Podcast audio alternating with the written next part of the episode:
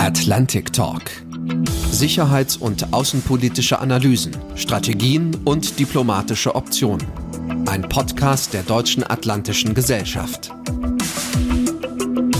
Herzlich willkommen beim heutigen 52. Atlantic Talk Podcast. Ich bin Oliver Weiland und auch heute wieder sehr gern Ihr Moderator. In dieser Folge zum Thema Israels teure Sicherheit. Ich hatte erst überlegt, von Israels teurem Frieden zu sprechen, aber das fällt derzeit wohl auch den größten Optimisten schwer. Aktuell jedenfalls kann es nach dem brutalen Überfall der Hamas auf Israel nur um mehr Sicherheit gehen. Und auch die ist leider, leider sehr leidvoll und offenbar auch nur mit sehr hohem Blutsoll zu haben. Jeden Tag zahlen Israels Soldatinnen und Soldaten für die Sicherheit ihres Landes mit ihrem Leben. Mein Gesprächspartner ist heute der langjährige Sprecher der israelischen Verteidigungskräfte, der Israel Defense Force oder IDF, wie die israelische Armee auch abgekürzt wird, Major Arie Sharus Shalika. Der gebürtige Göttinger, spätere Wahlberliner, bekannte Graffiti-Künstler, Rap-Musiker, Politikwissenschaftler und israelische Major, hat nach seiner Tätigkeit als Armeesprecher zuletzt mehrere Jahre im Büro des israelischen Ministerpräsidenten und da in der Abteilung für Auslandskommunikation gearbeitet. Seit dem grausamen Massaker der Hamas vom 7. Oktober ist Arie Shalika als Reservist erneut in die Armee berufen und erneut mit der Aufgabe des IDF-Sprechers beauftragt worden. Worüber müssen wir reden, vier Monate nach dem unglaublich brutalen Überfall der Hamas mit rund 1200 ermordeten Israelis und 230 verschleppten Geiseln? Über den aktuellen Stand in Gaza, über die Überlebenschancen der Geiseln, Erfolg und Misserfolg der militärischen Ziele. Dann auch über den vom Iran und seinen Proxys angezettelten Mehrfrontenkrieg. Ebenso wie über atomar bestückte amerikanische und atomar bestückbare deutsch-israelische U-Boote im östlichen Mittelmeer. Wir werden reden über Südafrikas Genozidanklage gegen Israel vor dem Internationalen Gerichtshof in Den Haag. Und natürlich fragen wir nach den diplomatischen Optionen, diesen Konflikt zu deeskalieren, damit Israels Sicherheit wiederherzustellen, das Leid friedfertiger Palästinenser zu verringern und den Nahen Osten zugleich, womöglich dann doch, aber wie, zu beruhigen und neu zu ordnen. Wir haben also viel zu besprechen. Und dazu heiße ich Sie, Herr Major Arje Sharus Shalika, ganz herzlich willkommen. Ich freue mich sehr und danke Ihnen, dass Sie heute dabei sind. Shalom aus Israel. Benjamin Netanyahu hatte mehr als einmal klargemacht, Herr Schalika, das Doppelziel. Die Befreiung aller Geiseln und die vollständige militärische Zerschlagung der Hamas, beziehungsweise der Hamas und des palästinensisch-islamischen Dschihad. Die würden unverrückbar durchgezogen. Zunächst vielleicht zu den Geiseln. Wie viele werden Stand heute, 18. Januar, überhaupt vermisst noch? Nach wie vor werden 136 Geiseln vermisst. Ähm, da sind, äh, das sind Männer, das sind Frauen, das sind Alte, das sind Junge. Die jüngste Geisel, äh, Quir Bibas, wird genau heute ein Jahr alt. Das ist die Situation äh, der Geiseln und das ist natürlich eines der zwei Hauptziele äh, dieses Krieges aus israelischer Perspektive, alle Geiseln bis auf den letzten und die letzte zu befreien, auf welchem Weg auch immer. Und das zweite Ziel, äh, richtig angegeben schon, ist die Zerschlagung der Hamas, äh, was nicht bedeuten soll, dass wir jeden einzelnen äh, Terrortunnel oder jede einzelne Raketenabschussrampe oder jeden einzelnen Terroristen, äh, der viele Zehntausende Terroristen der Hamas und Islamische Dschihad im Endeffekt dingfest machen werden, aber dass wir sie so stark schwächen werden, so stark in die Knie zwingen werden, dass am Tag nach diesem Krieg sie nicht mehr imstande sein werden, äh, den Gazastreifen zu leiten und Israel anzugreifen. Ja, wie ist denn der aktuelle Stand der militärisch gesehen? Es liegt im Auge des Betrachters, ob man eher das halb volle oder das halb leere Glas betonen möchte. Das halb leere Glas ist natürlich, dass zum einen die Geiseln 136 noch nicht draußen sind.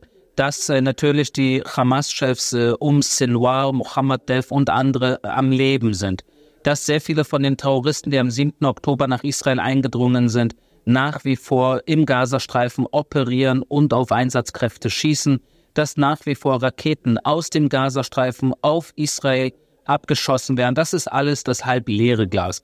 Das halb volle Glas ist, dass wir sehr viele der Hamas-Bataillone enorm geschwächt haben. 17 von 24 Bataillone sind mehr oder weniger aus dem Gefecht. Bataillonskommandeure, ihre Stellvertreter, Brigadekommandeure, also alles, was so im Bereich des Kampfes liegt. Da haben wir sehr viele Fortschritte gemacht, insbesondere im nördlichen Gazastreifen, auch im zentralen und auch im südlichen Gazastreifen. Das sind Fortschritte, die wichtig sind, weil gleichzeitig natürlich auch sehr viel Terrorinfrastruktur, oberirdisch wie unterirdisch, zerstört wurde und das natürlich mit Blick in die Zukunft von großer Bedeutung ist. Die Kleinstadt Netivot, zehn Kilometer Richtung Beersheva vom Grenzzaun entfernt, wurde nur einen Tag nach dem Teilrückzug der israelischen Truppen aus dem Norden Gazas, es war am 16. Januar, mit einer Salve von Hamas-Raketen beschossen. Belegt das nicht ein bitteres und grundsätzliches Problem oder auch vielleicht sogar Versagen des israelischen Vorgehens?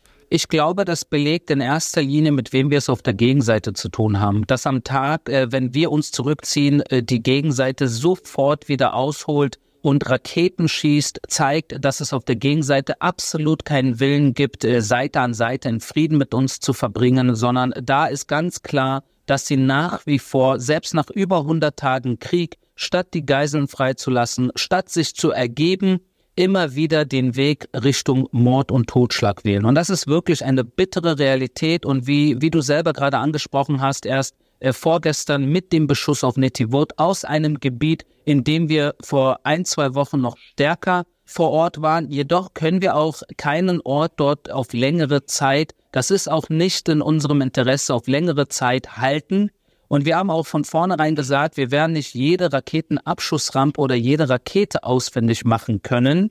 Und deshalb äh, sehen wir natürlich, dass sie auch immer wieder äh, leider Raketen auf Israel abschießen. Hamas-Führer wie Ismail Hania sitzen vielleicht gerade in einer Sauna in Katar oder Istanbul, lassen sich massieren und geben per Telefon Befehle, was mit den Geiseln in Hamas-Bunkern unter der Erde in Gaza passieren soll. Andere, wie Sinwar, äh, hatten ihn schon erwähnt, stellt man sich vielleicht umgeben von israelischen Geiseln in einem bis zu sieben Etagen tiefen Tunnel unter Khan Yunis versteckt vor. Wie will man solche Leute samt ihrer Strukturen militärisch ausschalten, ohne die Geiseln zu gefährden? Ist das nicht ein grausiges Dilemma?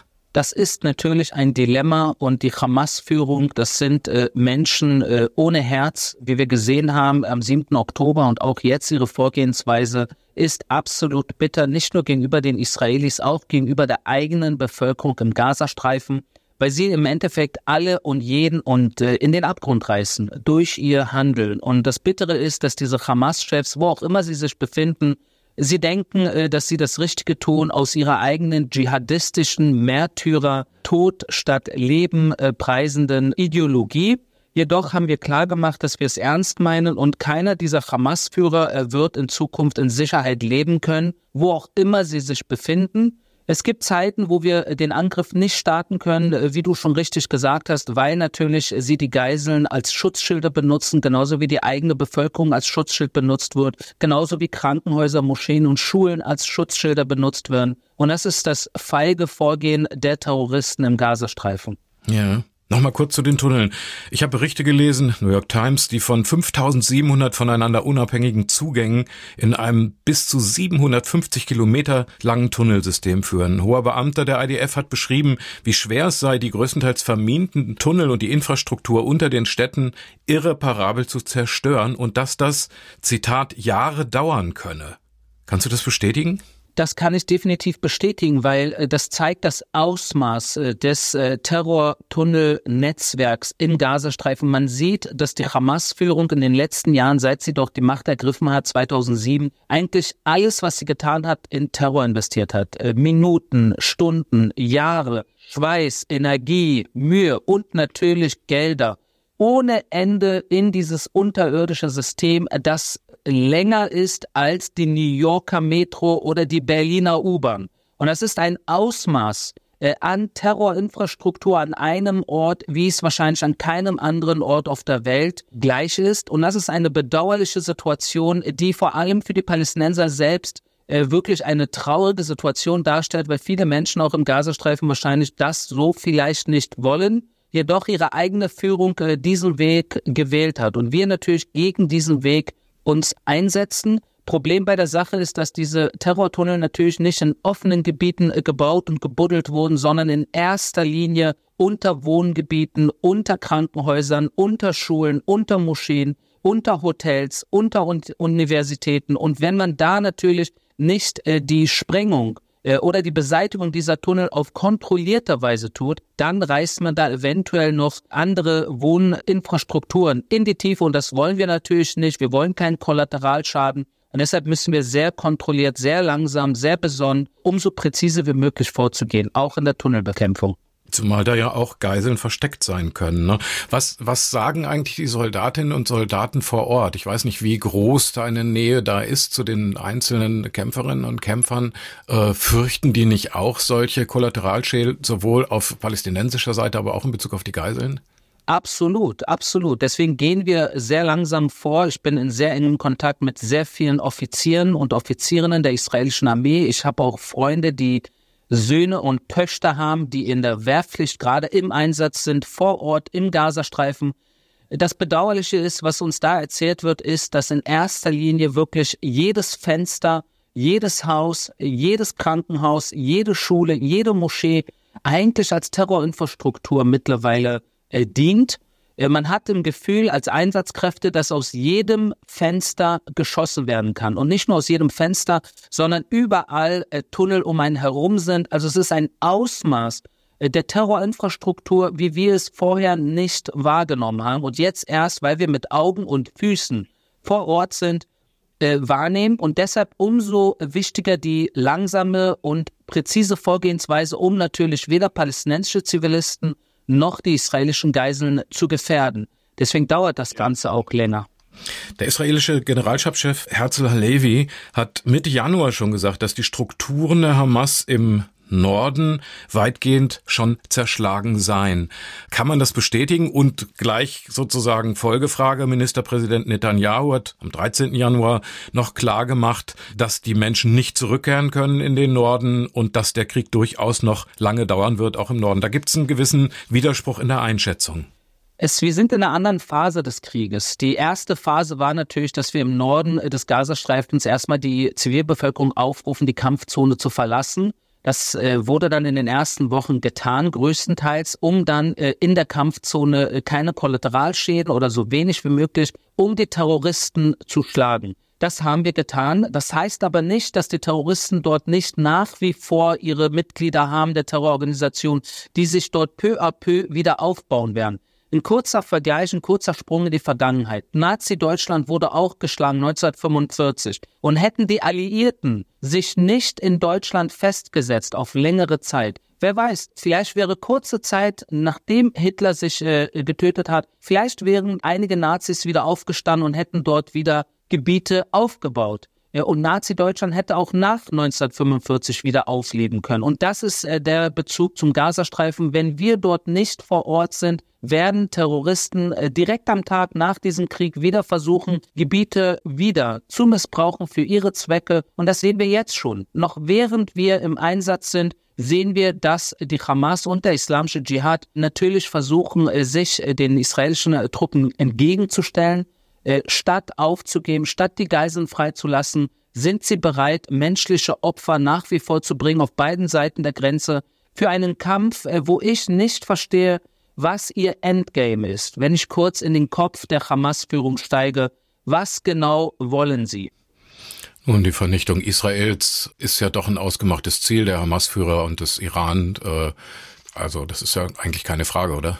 Das ist eigentlich keine Frage, jedoch sind wir als Menschen, auch ich in Berlin groß geworden, in einer Demokratie, in einer freien Gesellschaft, äh, wo ich das Leben zu schätzen weiß, wo ich meine Kinder mit friedlichen Dingen äh, auferziehe, um sie zu guten Menschen äh, zu machen. Äh, ich kann manchmal nicht nachvollziehen, so wie viele andere Deutsche, dass sie es wirklich ernst meinen wenn Sie sagen, Sie wollen einen Staat komplett ausradieren, ein ganzes Volk eliminieren. Wir haben gesehen, dass Hitler es vorhatte und wir haben in den letzten 75, 80 Jahren vielleicht vergessen, dass es andere Psychopathen auf dieser Welt gibt, die, wenn sie können würden, wirklich das jüdische Volk und das, den jüdischen Staat eliminieren würden. Und am 7. Oktober haben wir leider gesehen, dass es äh, Leute gibt, Menschen gibt, Organisationen gibt, Staaten gibt, die nicht nur Worte, sondern auch Taten bereit sind, in die Wege zu leiten, um diesem Ziel entgegenzukommen.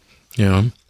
Der Vergleich zum Nationalsozialismus, äh, kann ich den so interpretieren, dass äh, gesetzt ist, dass das israelische Militär auch auf Jahre in Gaza die Kontrolle behalten wird durch Präsenz? Das äh, glaube ich eben nicht. Und das ist genau der Unterschied. Und deshalb jetzt schon, dass die Terroristen sich langsam aber sicher äh, aufbauen, ist jetzt natürlich äh, die Situation schon jetzt weil wir natürlich nicht vorhaben, in irgendeinem Gebiet niederzusetzen. Wir haben äh, den Gazastreifen 2005 geräumt, den Gazastreifen bis auf den letzten Juden verlassen. Äh, haben uns zurückgezogen und das natürlich, damit wir uns trennen von den Palästinensern, damit wir ein Seite an Seite haben in Frieden. Das war der Wunsch der israelischen Regierung und ich glaube, diesen Wunsch haben wir nach wie vor. Jedoch muss dieser Wunsch auch von der Gegenseite, irgendwie muss es ein Entgegenkommen geben. Und es wirkt nicht, dass die Gegenseite wirklich interessiert ist an Seite an Seite. Deshalb wird Israel nichts anderes übrig bleiben, als einerseits natürlich jetzt diese Zeit zu nutzen, um die Hamas äh, zu schwächen, soweit es geht, um am Tag danach äh, etwas anderes im Gazastreifen zu haben, was auch immer dieses andere zu bedeuten mag darf kein weiterer äh, Schmuggel zwischen Ägypten und äh, dem Gazastreifen stattfinden, darf keine Terrororganisation dort wieder die Zügel in die Hände nehmen und es darf keinen zweiten 7. Oktober geben.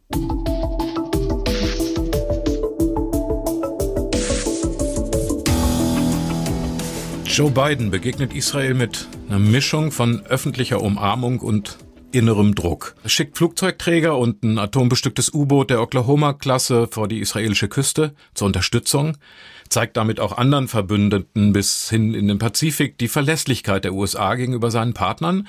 Andererseits kritisiert der US-Präsident Israels weltweit als zunehmend auch gnadenlos erscheinenden Militäraktionen öffentlich immer schärfer. Äh, wie nimmt die israelische Regierung diese Doppelmoral der USA im Moment wahr?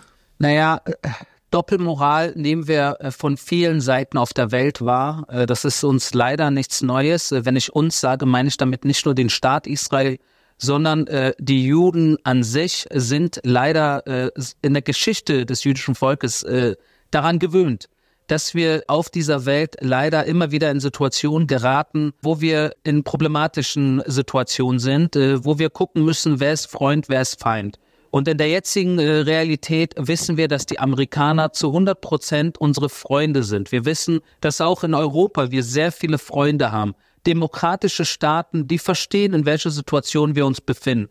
Dass sie Kritik ausüben zwischen Freunden, muss man in den richtigen Hals bekommen, nicht in den falschen. Und nicht jede Kritik muss man direkt vom Tisch kehren, sondern muss verstehen, dass wir im Endeffekt in einer globalen Situation stecken, wo man sich natürlich auch äh, in, nach gewissen Regeln halten muss. Und das tun wir natürlich, indem wir das Völkerrecht beachten in unserer Vorgehensweise vis-à-vis -vis den Zivilisten. Das wissen die Amerikaner, das wissen die Europäer, das wissen auch die Deutschen, um diesen Krieg von unserer Seite aus so gerecht wie möglich zu gestalten, um im Endeffekt von allein, dass ich selber und jeder Einzelne, der hier kämpft, dass wir morgens in den Spiegel gucken können, während die Gegenseite absolut sich an nichts hält an gar keine Regeln, an keine Gesetze, an keine internationalen Bestimmungen. Und das zeigt natürlich ein klassischer Fall von Asymmetrie, von asymmetrischem Krieg, den natürlich auch viele westliche Staaten in der Vergangenheit äh, ausgesetzt waren und in der Zukunft höchstwahrscheinlich immer wieder begegnen werden.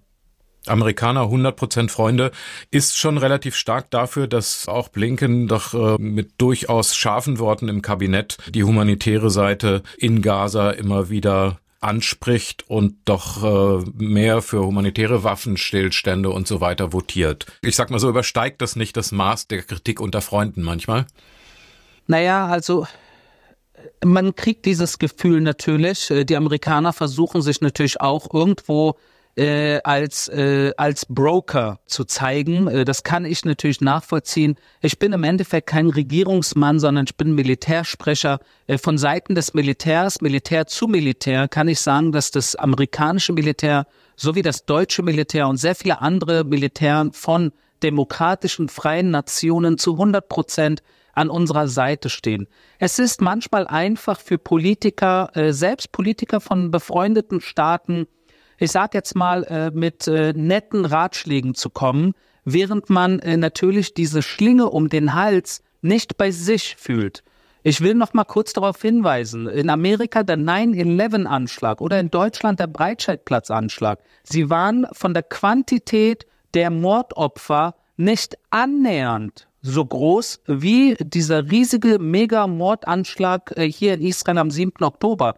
Weil wenn in Israel am 7. Oktober 1200 Menschen ermordet wurden an einem Tag, was für uns der größte Holocaust war an einem Tag nach dem Holocaust, dann wären das in Amerika bei einer Bevölkerung von 350 Millionen, während in Israel gerade mal 10 Millionen, das wären 35 mal so viele Opfer in Amerika. Das heißt, Amerika hätte nicht 1200, sondern 35.000 ermordete Amerikaner gehabt auf dem eigenen Gebiet und dann hätte ich dann gerne mal gehört, wie die Amerikaner dann reagiert hätten oder die Deutschen. Wie hätte Deutschland reagiert, wenn der Anschlag vom Breitscheidplatz nicht zwölf Tote, sondern 2000 Tote zur Folge gehabt hätte?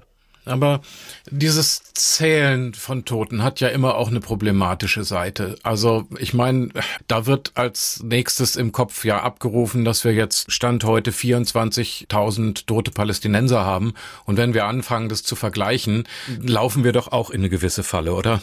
Naja, also erstmal vergleiche ich nicht, äh, was äh, äh, Ursache und Wirkung sind. Ich rede hier gerade nur über die Ursache. Und bei der Ursache kann man vergleichen, weil das Ausmaß des Terroranschlages, das ist, was ich versuche zu erklären, mm. ist natürlich ein Ausmaß der Ursache. Wenn wir bei Wirkung sind und wie die israelische Armee vorgeht in einem Gebiet von über zwei Millionen Menschen und das seit drei Monaten, und natürlich die Zahlen, die aus dem Gazastreifen kommen, vom Hamas Gesundheitsministerium. Das heißt, eine Behörde, ja. die der Hamas unterstellt ist. Da muss man natürlich sehr vorsichtig sein. Dennoch. Gibt es Alternative? Es gibt, gibt leider. Es, gibt es von israelischer Seite alternative Zahlen? Nein, weil in einem diktatorisch geführten Raum, sei es im Gazastreifen oder in Russland oder in China oder in Nordkorea oder im Iran, natürlich äh, die Menschen, die dort die Zahlen verbreiten, das sind autoritäre äh, Menschen, äh, die natürlich alles äh, zu ihrem äh, Zweck nutzen und man alles hinterfragen muss, alles, wirklich alles, was von ihnen kommt. Das soll nicht bedeuten, dass es leider im Gazastreifen wie auf israelischer Seite nicht auch äh, leider Menschen gibt, die kollateral in den äh, getötet wurden oder verletzt wurden. Natürlich gibt es das auch. Das ist Krieg. Und im Krieg gibt es Situationen. Der, der, der Unterschied ist, dass in der Folge, wenn die israelische Armee vorgeht und gegen die Terroristen im Einsatz ist, diese Terroristen aus ihren eigenen zivilen Bereichen schießen. Und wir wissen laut Völkerrecht, dass zivile Bereiche, die im Krieg als äh, Militärstützpunkte oder als Terrorstützpunkte genutzt werden, laut Völkerrecht legitime Ziele sind, dann trägt die Hamas die einzige und alleinige Verantwortung für jedes Opfer im Gazastreifen. Und das muss man einfach mal so klar und deutlich sagen. Sie könnten auch weiteres Blutvergießen verhindern, indem sie, ja. ne, jetzt schon. Mhm. Ja, ich will das Wort Schutzschild, menschliche Schutzschilde ruhig nochmal äh, einwerfen. Also das ist ja kein Zufall auch, dass die Zahlen im Gazastreifen der getöteten Palästinenser so hoch ist, wenn die Hamas sich unter Schulen und Krankenhäusern versteckt. Umso mehr die Frage, woran liegt es, dass weltweit so viele Medien, auch im Westen, die New York Times, die FAZ in Deutschland, deutsche Leitmedien, dass so viele Medien neben dem zugestandenen Sicherheitsbedürfnis Israels immer wieder auch von einem reinen Rache oder von einem Vergelt Vergeltungsfeldzug sprechen?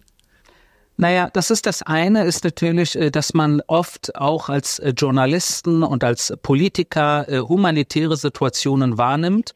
Und wenn man die humanitäre Situation im Gazastreifen vergleicht mit der humanitären Situation in Israel, dann ist die humanitäre Situation im Gazastreifen schlechter. Und das heißt nicht, dass die Menschen in Israel nicht leiden würden. Wir leiden alle. Zehn Millionen Israelis wurden am 7. Oktober kollektiv bestraft. Das ganze Land ist äh, upside down. Äh, äh, es gibt niemanden hier, der lachen kann laut. Es gibt niemanden, der glücklich ist derzeit, weil natürlich sehr viele Menschen, die ermordet wurden oder entführt wurden, mit den Menschen hier verwandt sind oder befreundet waren. Und das ist eine Situation, wo hier sehr, jeden Tag auch Begräbnisse stattfinden, wo Hunderttausende Menschen entweder vom Staat evakuiert wurden oder sich selbst evakuiert haben im Süden oder im Norden des Staates, wo jeden Tag Raketen auf uns abgefeuert werden. Das sind alles Situationen, die auch in Israel eine humanitäre Katastrophe kann man sagen. Jedoch der Unterschied ist, dass hier ein funktionierender Staat existiert, der sich um seine Bürger und Bürgerinnen versucht zu kümmern, der den Evakuierten zum Beispiel Hotels äh, zur Verfügung stellt, wo sie jetzt die letzten drei Monate untergebracht sind. Hingegen im Gazastreifen die Menschen ihrem eigenen Schicksal ausgeliefert sind, weil die Hamas in ihren Terrortunneln nach wie vor Krieg macht, während die Menschen in irgendwelchen Lagern äh, angewiesen sind, dass Israel und Ägypten ihnen Nahrung, Wasser und Medizin zukommen lässt. Wie absurd doch diese Situation ist.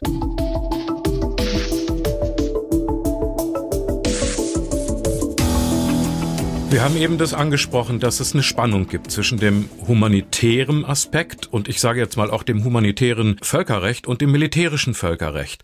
Gerade bei der hybriden und terroristischen Kriegsführung wie der der Hamas wird diese Spannung ziemlich unerträglich. Welche Bedeutung hätte vor diesem Hintergrund eine Verurteilung des Internationalen Gerichtshofs in Den Haag für Israel? Naja, also das, äh, was Südafrika da gemacht hat, äh, ist natürlich eine gekaufte äh, Sache. Wir wissen alle, dass Südafrika ein korrupter Staat ist, der mit der Hisbollah, der Hamas und dem Iran unter eine Decke steckt. Es steht fest, die Hamas hat dort ein Büro auch in, in, in, in Südafrika, hat dort eine große Hamas-Lobby, sehr viel Gelder, die dort fließen. Und in dem Sinne äh, haben wir uns natürlich nicht gewundert, dass der juristische Flügel der Terrorbewegungen um Israel herum Südafrika ist. Und ich hoffe, dass äh, hier in Den Haag äh, in den nächsten Tagen und Wochen auch entschieden wird, dass das natürlich alles äh, keinen Grund und Boden hat, äh, diese gesamte äh, Anklage. Weil wenn wir schon über Völkermord reden, dann sehen wir, dass nur eine einzige Seite Interesse hatte, wirklich einen Völkermord zu begehen.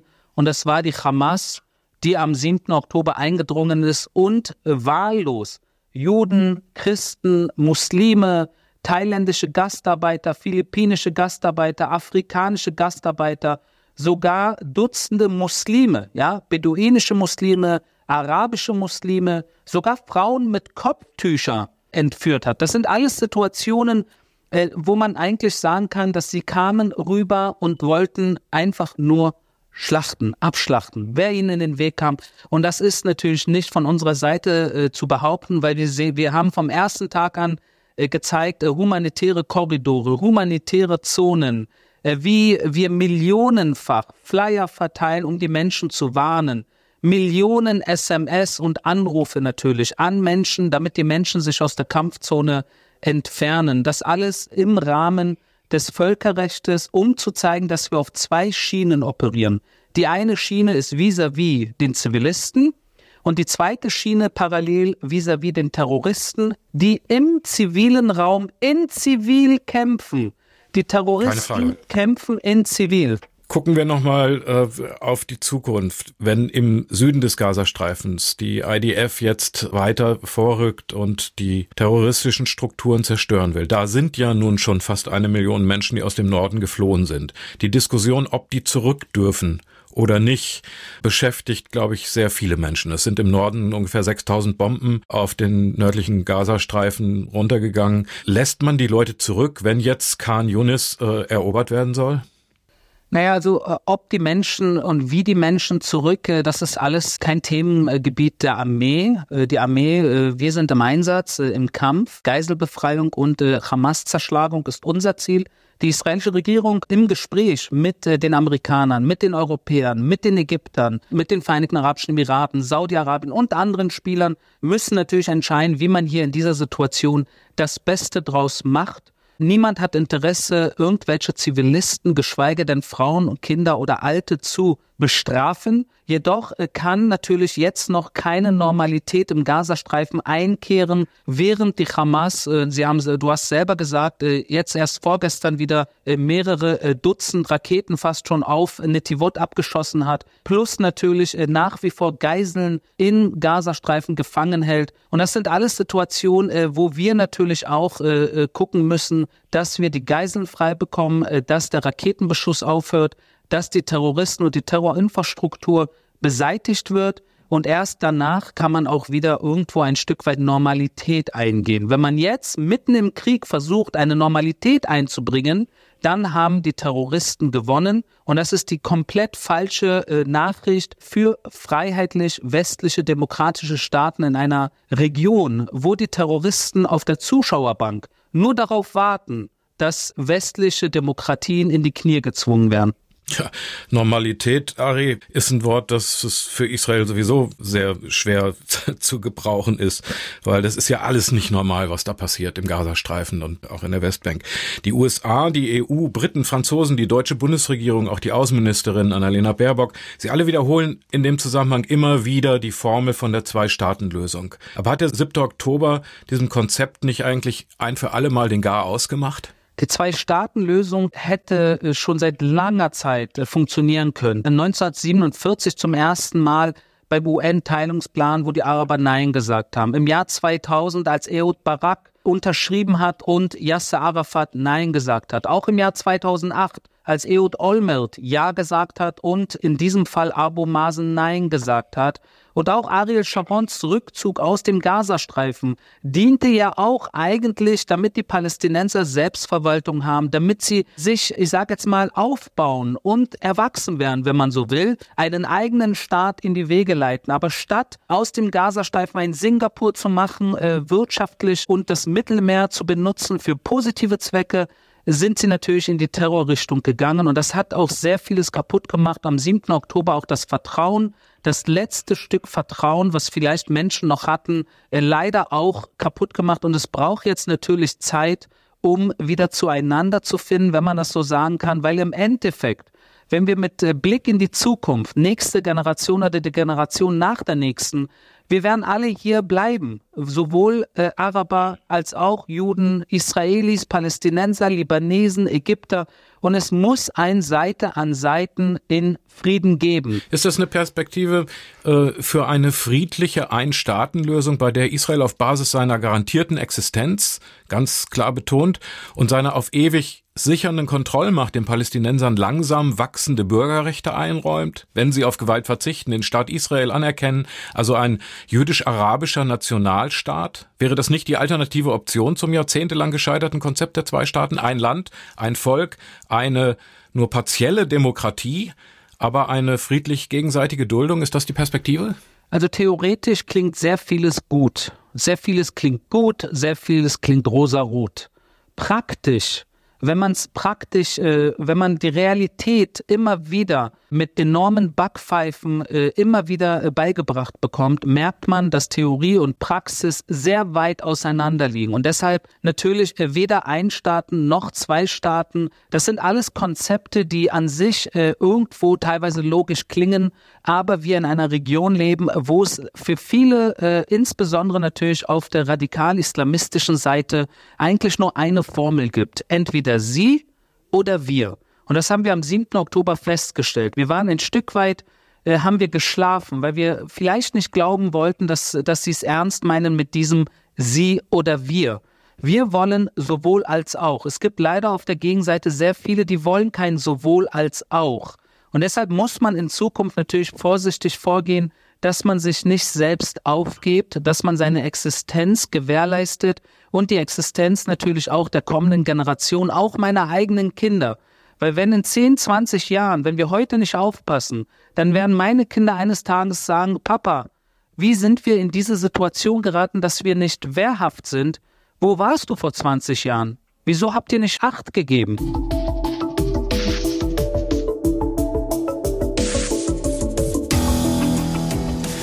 Das ist natürlich umso schärfer, diese Thematik, wenn man den Blick nochmal etwas über Israel direkt und den Gazastreifen, die Westbank hinaus hebt. Aus dem Libanon wird Israel von der Hisbollah beschossen, aus Syrien von iranischen Milizen. Die Zahl der Toten in diesen, ich sag mal, prämilitärischen Konflikten steigt fast täglich im Moment. Jetzt kommen der von den gleichen Teheraner Drahtziehern initiierte Terror der jemenitischen Husi dazu und auch in der Westbank hat es während der Aktion Iron Swords schon mehrere hundert Tote gegeben. Wo liegt in militärischer Hinsicht im Moment die größte Bedrohung?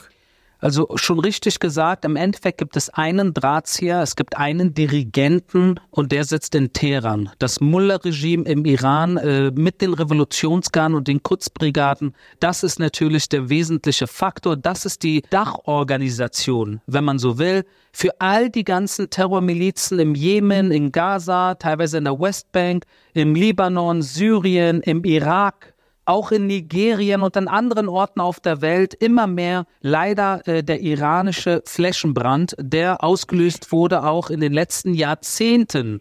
Das ist keine neue Entwicklung. Und wenn wir aus israelischer Sicht jetzt gerade in der heutigen Realität um uns herum gucken, dann wissen wir natürlich, dass die größte Bedrohung der stärkste äh, Auslandsflügel der Mullahs ist und das ist die Hisbollah im Libanon insbesondere und die Hisbollah im Libanon beschießt Israel schon seit dem 7. Oktober täglich. So, so doppelt kompliziert wird das ja, weil die Strategie von dem ehemaligen Führer der iranischen Revolutionsgarden, Soleimani, aufgegangen ist, diese Einheiten alle äh, ihrer eigenen Verantwortung äh, zum großen Stück zu überlassen. Also dass die Husis, dass die Hisbollah, dass die Hamas, dass das äh, schon selbstständig agierende Einheiten sind, bis hin, dass die eigene Waffenproduktion halt gestützt und gestärkt worden ist. Also äh, das Bild, dass der Iran sozusagen an den Fäden zieht, äh, bei dem Wort Drahtzieher, ich habe es selbst benutzt, aber dennoch ist diese Eigenständigkeit ja auch ein besonderes Problem für Israel, sonst hätte es auch den 7. Oktober so nicht gegeben. Es gibt ja keine direkte Befehlsstruktur aus Teheran.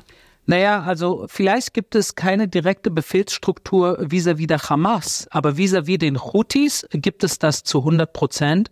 Auch vis-à-vis -vis, äh, schiitischen Milizen im Irak, in Syrien, wie zum Beispiel die Imam Hussein Brigaden oder auch die Hisbollah im Libanon, das ist ein ganz anderer Draht und es kommt daher, weil es natürlich auch schiitische Organisationen und Terrormilizen sind. Und wenn wir kurz den Blick nochmal auf die Hisbollah zurückwerfen, ich meine, knapp eine Milliarde Euro, die die, oder Dollar, die die äh, Hisbollah jährlich aus dem Iran an finanzieller Unterstützung bekommt, äh, das ist ungefähr 50 Prozent des Budgets der libanesischen Hisbollah. Was wäre die Hisbollah im Libanon ohne diese eine Milliarde aus dem Iran? Das muss man sich natürlich auch fragen, ob es nur um Befehle geht oder um finanzielle Unterstützung, die natürlich wesentlich dazu beiträgt, dass eine Terrormiliz sich überhaupt so enorm aufbauen kann. Ist die IDF denn auf diese Gesamtsituation besser vorbereitet als auf den 7. Oktober? Naja, also der 7. Oktober hat uns äh, natürlich äh, überrascht. Das äh, kann man heute klar und deutlich sagen. Wir haben die Terroristen im Gazastreifen unterschätzt. Aber äh, mittlerweile natürlich dreieinhalb Monate im Krieg äh, wissen wir natürlich, äh, was um uns passiert. Nicht, dass wir es vorher nicht wussten. Jedoch sind hm. wir durch diesen grausamen Mordanschlag vom 7. Oktober, dieser kollektive Mordanschlag, sind wir natürlich jetzt auf alles vorbereitet. Wir wissen, jetzt sind die Tage, die Wochen, die Monate, wo eventuell, wenn erstmal ein Stein ins Rollen geraten ist am 7. Oktober, dieser Stein eventuell weiterrollen wird. Und wir müssen jetzt auf Worst-Case-Szenario als Armee vorbereitet sein. Und das kann natürlich sein, dass dieser Flächenbrand, dieser Mehrfrontenkrieg, den wir eh schon haben seit dem 7. Oktober, dass der noch angeheizt wird in den nächsten Tagen, Wochen, Monaten. Iran äh, heißt es oft, sei an diesem Flächenbrand in Wirklichkeit nicht interessiert, sondern ja, spricht, man spricht da oft, also fällt das Wort Nadelstiche, wobei das auch ein Euphemismus ist. Aber äh, Israel verfügt im küstennahen Wasser des östlichen Mittelmeers ja über mehrere auch in Deutschland gebaute, relativ kleine und technisch gesehen atomar zu bestückende U-Boote der neuen Dolphin-Klasse. Wären diese Boote, ich rede im Konjunktiv natürlich, wenn sie denn atomar bestückt würden, ein hinreichender Grund für den Iran an der militärischen Auseinandersetzung mit Israel von vornherein mal lieber besser aus dem Weg zu gehen? Also wir sehen, dass die iranische Vorgehensweise äh, eine ganz eindeutige ist und das seit Jahrzehnten, dass sie selber in der in erster Reihe sich zurückhalten. Sie sitzen, sie beobachten, sie koordinieren, sie dirigieren, sie leiten, sie finanzieren, sie indoktrinieren. Doch sie sind nicht diejenigen, die in der Regel kämpfen, sondern sie lassen die Araber für sie kämpfen. Man könnte sagen, der Iran, das Mullah-Regime, ist bereit, seine Feinde, allen voran natürlich die, die, Israelis, aber auch bestimmte arabische Staaten, bis auf den letzten äh, Terroristen äh, auf arabischer Seite zu bekämpfen. Das heißt, sie benutzen diese radikal-islamistischen Gruppierungen, sunnitisch wie schiitisch, für ihre eigenen Zwecke um ihre Widersacher in der Region in die Knie zu zwingen. Äh, wie man das wäre dann Saudi-Arabien äh, als Widersacher, nicht nur Israel. Also der Iran und Saudi-Arabien sind ja die zwei größten arabischen Konkurrenten im Nahen Osten. Äh, vielleicht dann kann man die Emirate noch dazu zählen, die sich Israel ja angenähert hätten. Inwiefern nutzt der Gaza-Krieg jetzt denn dem Iran um die eigene Position in diesem Machtkampf, den du ansprichst, um die angestrebte Vormachtstellung im Nahen Osten zu verbessern? Ich verstehe das noch nicht richtig. Also zum einen äh, liegt bei uns persönlich immer wieder der Denkfehler, dass wir äh, denken, uns einbilden zu können, dass wir die Gegenseite verstehen, dass wir in die Köpfe der Terroristen reinblicken können, dass wir ihre Denke nachvollziehen können. Und das können wir nicht. Wir können nicht rational erklären, warum die Hamas am 7. Oktober das getan hat, was sie getan hat. Äh, ein Grund, der natürlich gesagt wird, ist 50-jähriges Jubiläum äh, Yom Kippur-Krieg und natürlich die Annäherung zwischen Israel und den Saudis und dass natürlich äh, die Hamas und ihre Hintermänner die israelische Gesellschaft als gebrochen wahrnahmen. Also es gibt viele Punkte, die man nennt. Jedoch kann man im Endeffekt nicht wirklich rational erklären, was ihr Endgame ist. Genauso wie man auch bei, im Falle der Mullahs nicht wirklich äh, jetzt heute nachvollziehen kann, wohin die Reise geht, wie weit sie bereit sind, sich aus dem Fenster zu lehnen, weil sie im Endeffekt auch einer Übermacht an amerikanischen und äh, westlicher Koalition gegenüberstehen. Und wir sehen, dass der Iran auch in den letzten Tagen mit Beschuss auf Irak, auf Syrien, auf Pakistan, äh, das natürlich auch alleine und mit ihren äh, Terrormilizen in der Region äh, die gesamte Region und auch die internationale Schiffsfahrt gefährdet wo natürlich jetzt äh, wir sehen, dass das kein Problem nur Israels ist. Es war nie nur ein Problem Israels. Und wir wissen auch alle, wie der Kontakt zwischen Iran und den Russen aussieht und wie äh, iranische Drohnen in der Ukraine eingesetzt waren. Also eigentlich sind wir nach wie vor in einer Art kalter Krieg, der sehr warm ist an, an manchen Stellen, wo die verschiedenen Seiten der Welt, die dunkle und die helle Seite, die Seite, die leben will, die andere Seite, die den Tod predigt, wie man sich teilweise gegenübersteht und bekämpft. Das führt mich zu der letzten Frage. Der Iran ist im Januar dieses Jahres ja in den Kreis der BRICS-Staaten aufgenommen worden. Gemeinsam mit anderen Autokraten wie Wladimir Putin oder Xi Jinping, den Staatschefs von Indien, Brasilien, Südafrika, sitzt jetzt der größte Feind Israels im Kreis dieses zunehmend mächtiger werdenden Bündnisses mit am Tisch. Die Staaten dieses angeblich antikolonialistischen Bündnisses, so ist mein Eindruck, schauen dem Zerfall der vielleicht sogar dann trumpistischen USA, dem Krieg in der Ukraine, dem Krieg in Israel und obendrein, was Gott und die Menschen verhüten mögen, dem drohenden Krieg in Taiwan, um Taiwan gerade mehr oder weniger genüsslich zu, so scheint mir, und warten, dass sich der Rest der Welt weiter vom Westen, den USA, Europa und auch von Israel abwendet. Hast du irgendeine Idee, ob und wie sich diese Entwicklung aufhalten lässt?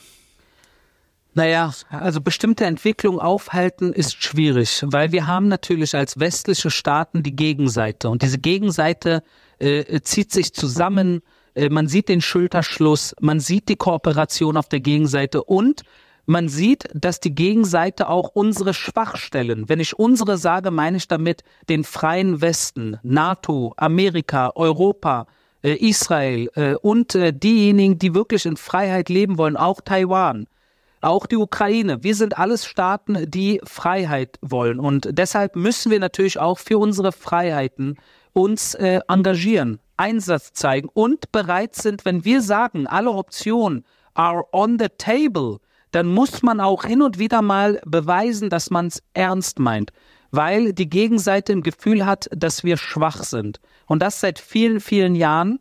Und äh, es ist an der Zeit, dass wir natürlich als, äh, als äh, freiheitsliebende Menschen, dass man auch äh, bestimmte Dinge äh, ein bisschen Stück weit Kante zeigt, äh, dass man all diesen ganzen Zusammenschlüssen etwas entgegenhält. Weil wenn nicht, werden wir in äh, ein, zwei Generationen eventuell in einer Welt leben, in der ich persönlich nicht leben möchte.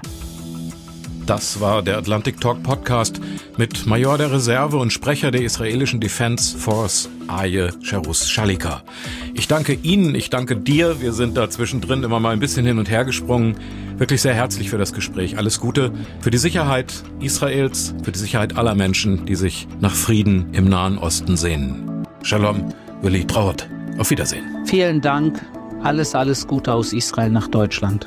In diesem Sinne wünsche ich auch Ihnen, den Nutzerinnen und Nutzern unseres Atlantic Talk Podcast, alles Gute. Bleiben auch Sie sicher, gesund und hoffnungsvoll.